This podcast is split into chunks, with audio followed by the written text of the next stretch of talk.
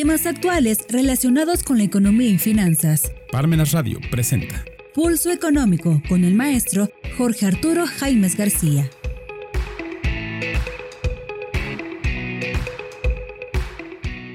Hola amigos, este es Pulso Económico en Parmenas Radio. Programa del martes 15, ya en quincena de la segunda mitad del año de agosto. Pues bien, el programa anterior nos ocupamos de analizar quién califica las calificadoras y siguiendo con esa temática, pues ahora resulta que el propio gobierno de Estados Unidos ha sido pues degradado en su calificación por la calificadora Fitch, ya que recortó la calificación crediticia de AAA a AA positivo. Así que pues parece que nadie se salva de las calificadoras en cuanto a su calidad crediticia, ya que la medida de una de las tres agencias calificadoras más importantes del mundo se da después de los problemas que hubo para subir el techo de deuda reciente de Estados Unidos. Así la agencia calificadora Fitch Ratings recortó la calificación crediticia de Estados Unidos en la economía más grande del mundo de AAA a AA positivo, con perspectiva estable debido al deterioro presupuestario previsto para los próximos tres años. Estados Unidos había mantenido la calificación AAA al menos desde 1994 y pues si bien se resolvió el estancamiento legislativo más reciente, sigue siendo un posible problema de preocupación en el futuro. En opinión de Fitch, se ha producido un deterioro constante en las normas de gobernanza en los últimos 20 años, es decir, casi lo que llevamos de este siglo, incluso en materia fiscal y de deuda. Esos son los criterios, a pesar del acuerdo bipartidista de junio para suspender el límite de deuda hasta enero de 2025. Se señaló que en esos factores, aunados a varias perturbaciones económicas, eh, además, los recortes fiscales y nuevas iniciativas de gasto han contribuido a los sucesivos aumentos de la deuda en la última década. De hecho, Fitch Ratings proyectó que el déficit de las administraciones públicas eh, aumente hasta 6.3% del Producto Interno Bruto del PIB en 2023, desde 3.7% que eh, se vio el año pasado y esto sería reflejo de ingresos federales cíclicamente más débiles, nuevas iniciativas de gasto y una mayor carga de intereses. Así la calificadora abundó que los retos fiscales a medio plazo se encuentran sin abordar, precisando que en la próxima década el incremento de los tipos de interés y el aumento de la deuda aumentarán la carga del servicio de los intereses, mientras que el envejecimiento de la población y el aumento de los costes de sanidad incrementarán el gasto en las personas mayores si no se llevan a cabo reformas de la política fiscal. Pues así las cosas, eh, así califican, así se recibió la, calificación de agencias a la deuda de Estados Unidos. Eh, Fitch and Ratings ya había advertido que el recorte era posible a lo que la secretaria del Tesoro, Janet Yellen, respondió a esa rebaja calificándola de arbitraria y de obsoleta. Casi casi la misma molestia que le causó en su momento a el presidente López Obrador con la rebaja de Pemex, de la cual ahorita comentaremos. Así que, ¿cómo califican otras agencias de Estados Unidos? En el caso de Moody's, la nota a Estados Unidos está en AAA, su máxima calificación. Para Standard Poor's la nota es de AA más, un escalón por debajo del nivel máximo, situación en la que ha estado desde 2011, cuando la firma bajó la calificación tras otra crisis relacionada con el techo de la deuda. Los futuros del Tesoro subieron en las primeras operaciones en los mercados de Asia después del anuncio. Eh, David Croy, que es el estratega de Australia y New Zealand Banking Group en Wellington, dijo que eh, sospechaba que el mercado tendrá dudas al respecto, o primera vista es una mancha contra la reputación y la posición de Estados Unidos. Pero Igualmente, si se alimenta el nerviosismo del mercado y un movimiento de aversión al riesgo, fácilmente podría desatar la compra de bonos del Tesoro de Estados Unidos y del dólar como refugios. Así el rendimiento de la deuda de Estados Unidos a 30 años subió a su nivel más alto en casi nueve meses el martes pasado, en tanto que el Departamento del Tesoro se preparaba para aumentar la emisión de valores a más largo plazo para financiar un déficit presupuestario cada vez mayor. Y bien, eh, hablando de la misma calificadora de Fitch and Ratings, eh, hay que recordar que hace unos días eh, rebajó o redujo a Pemex a B, que es la calificación para la paraestatal. Eh, Fitch and Ratings eh, señaló que el nivel de Pemex está cuatro escalones por debajo de la puntuación soberana. Eh, Fitch and Ratings recordó que Pemex afronta una deuda internacional de 4.600 millones de dólares en 2023 y de 10.900 millones para 2024. Así, eh, esta calificadora Fitch Ratings redujo las calificaciones de incumplimiento crediticio de largo plazo en moneda extranjera y local de petróleos mexicanos, Pemex de W a B positiva, con un alto grado de especulación de inversión y con una perspectiva negativa. Además, redujo la calificación de los 80 mil millones de dólares de las notas internacionales de Pemex más, eh, diagonal RR4, desde BB menos. esas rebajas reflejan el débil desempeño operativo de Pemex, que ha dado lugar a que Fitch reduzca varias de las calificaciones de relevancia de la empresa a 5 y se espera que limite aún más sus fuentes de financiación de bancos, inversores y proveedores.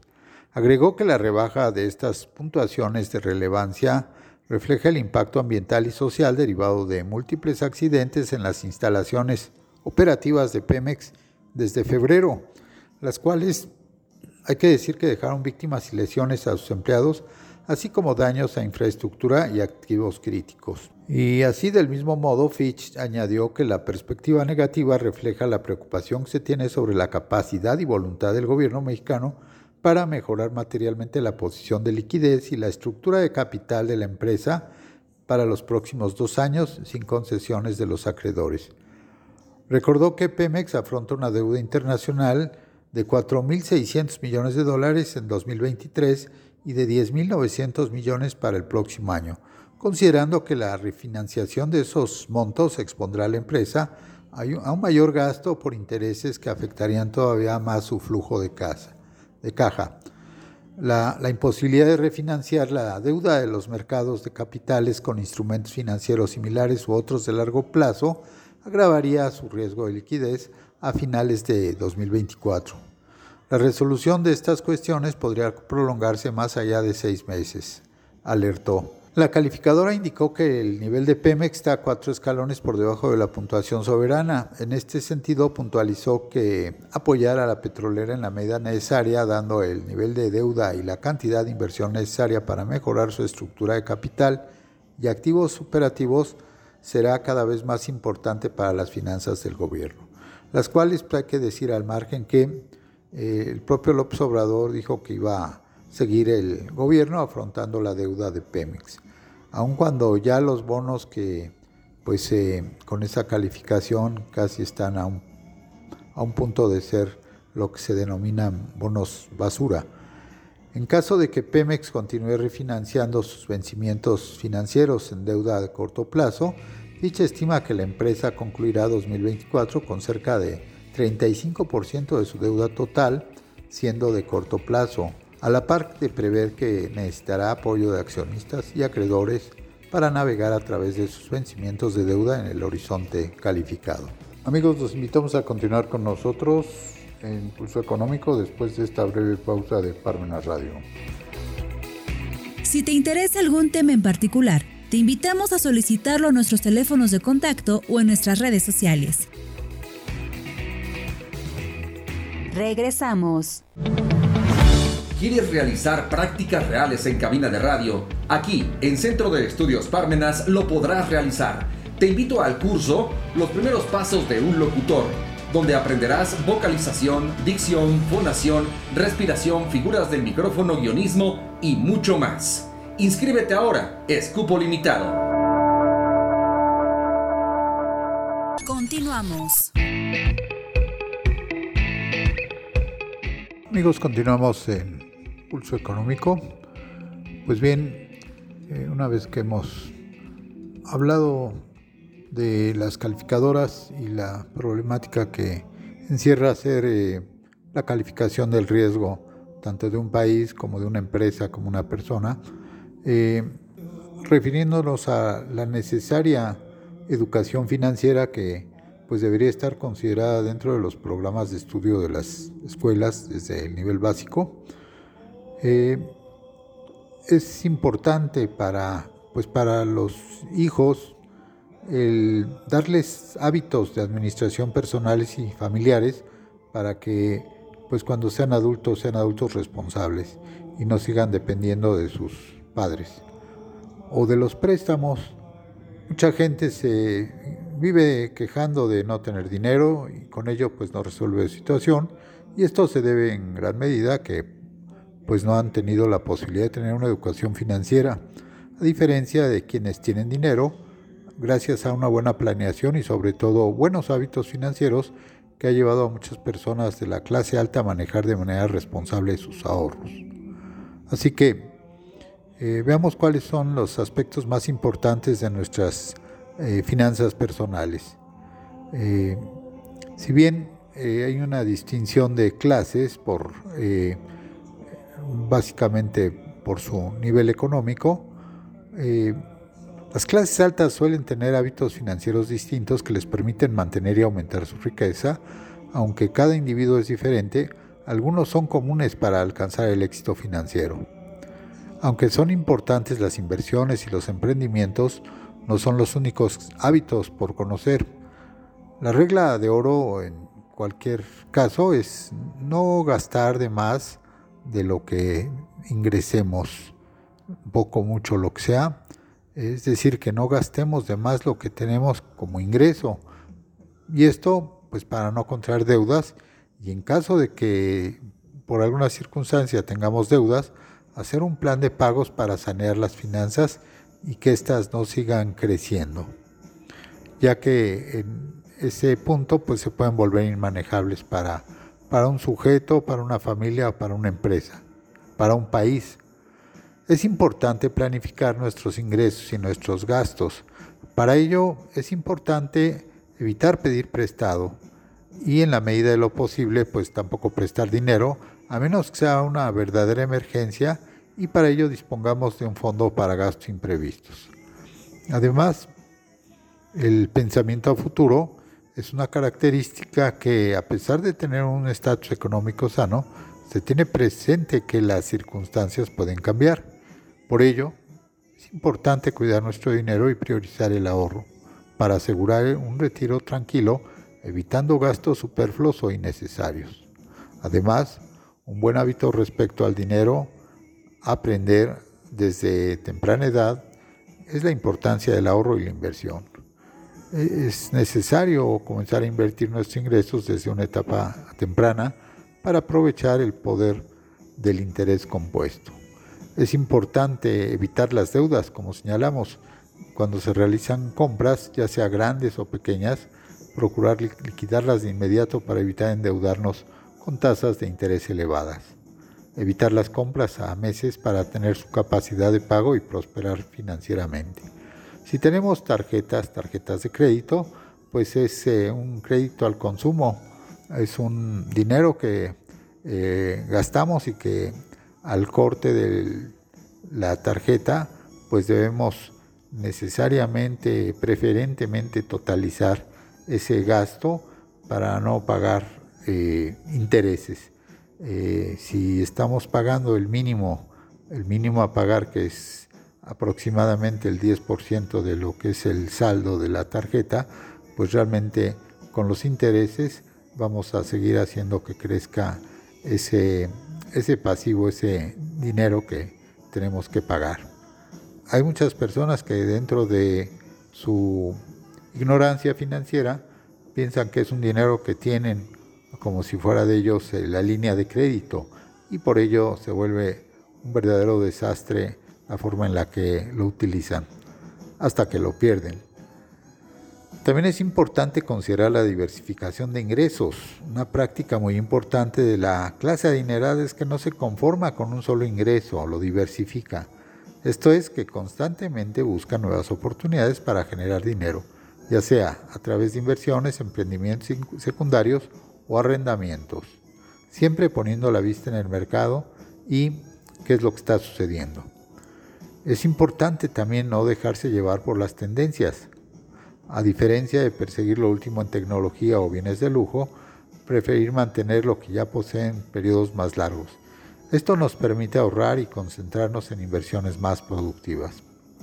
En cuanto a los fondos de emergencia, ser conscientes de que hay imprevistos que pueden surgir en cualquier momento. Los individuos prósperos cuentan con fondos de emergencia para enfrentar situaciones inesperadas. Eh, por ejemplo, de los fondos de emergencia, pues hay que recordar la emergencia que se presentó con la pandemia del COVID, que prácticamente fue una situación eh, pues muy difícil para, para, las personas, para las familias y quienes tenían de alguna manera contratados eh, seguros médicos, pues realmente tuvieron una mejor forma de salir adelante. En cuanto al hábito del ahorro, el ahorro es una piedra angular a lo largo de la vida. Aunque se tengan recursos para satisfacer cualquier capricho, se deben priorizar inversiones en lugar de gastar en cosas superfluas. La administración inteligente de ingresos, esto es una vez que recibimos nuestros ingresos, los distribuimos en tres partes, el ahorro, la inversión y los gastos. Hay que analizar la posibilidad de reducir gastos y maximizar los ahorros. Una buena forma de calcular, eh, vamos a decir, un ahorro es sobre el ingreso que se tenga, por decir algo, si es de 20 mil pesos, pues ahorrar el 10% por lo menos, que serían 2 mil pesos. Si se han adquirido hábitos financieros, gozaremos de estabilidad económica y un futuro seguro. El enfoque en el ahorro, la inversión y la administración inteligente de ingresos nos permitirá mantener nuestra prosperidad alcanzando nuestras metas financieras a largo plazo. Pues así las cosas, es importante eh, tener una cultura financiera y a nivel familiar, pues eh, platicar esos temas para este, tener en orden las finanzas familiares y no comprometer pues lo que es el bienestar de la familia. Eh, en otro orden de ideas, eh, en la clausura de la recién celebrada cumbre de la Comunidad de Estados Latinoamericanos y Caribeños, que por sus siglas es CELAC, reunidos con la Unión Europea en Bruselas, Bélgica, la canciller mexicana Alicia Bárcenas en la clausura eh, señaló que América Latina y el Caribe se niegan a seguir siendo los proveedores de materias primas críticas y mano de obra de baja calificación con peores salarios. Esto es el, pues la concepción clásica de países que venden su materia prima también calificados de, respectivamente como países bananeros porque lo que están ofertando son eh, materia prima y mano de obra barata.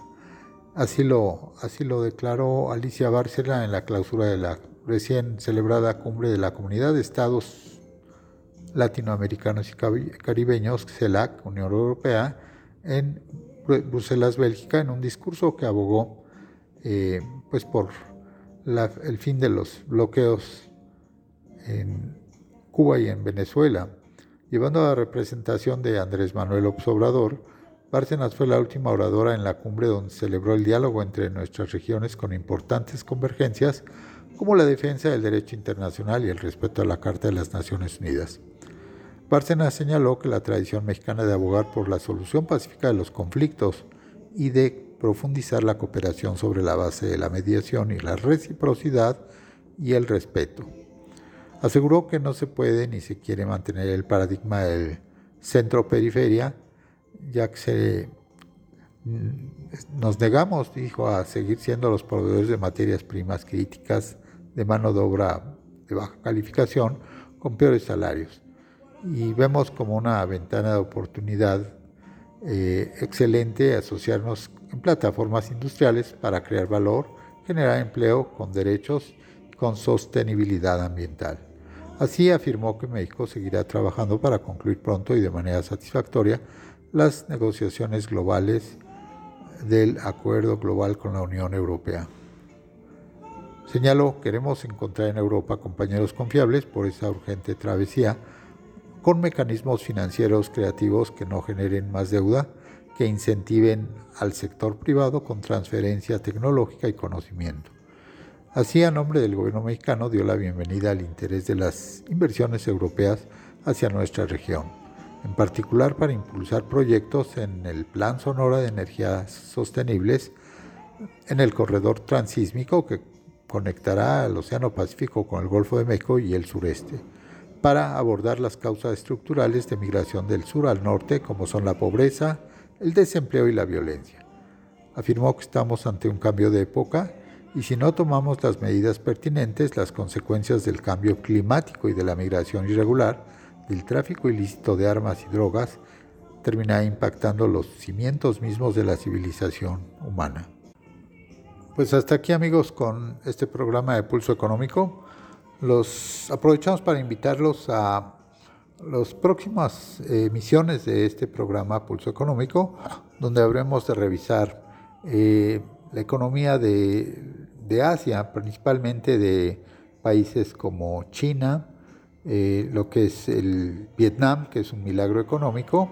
La República Socialista de Vietnam es gobernada a través de un sistema altamente centralizado, denominado Partido Comunista de Vietnam, y el cual era conocido anteriormente como el Partido de los Trabajadores de Vietnam. Así que vamos a revisar eh, el milagro eh, asiático y cuáles son las perspectivas y problemática que tienen en las próximas emisiones de Pulso Económico, a las cuales los invitamos cordialmente. Y nos despedimos agradeciendo como siempre su atención, invitándoles a permanecer en la voz de la cultura del sur, Parmenas Radio. Hasta pronto. Parmenas Radio presentó Pulso Económico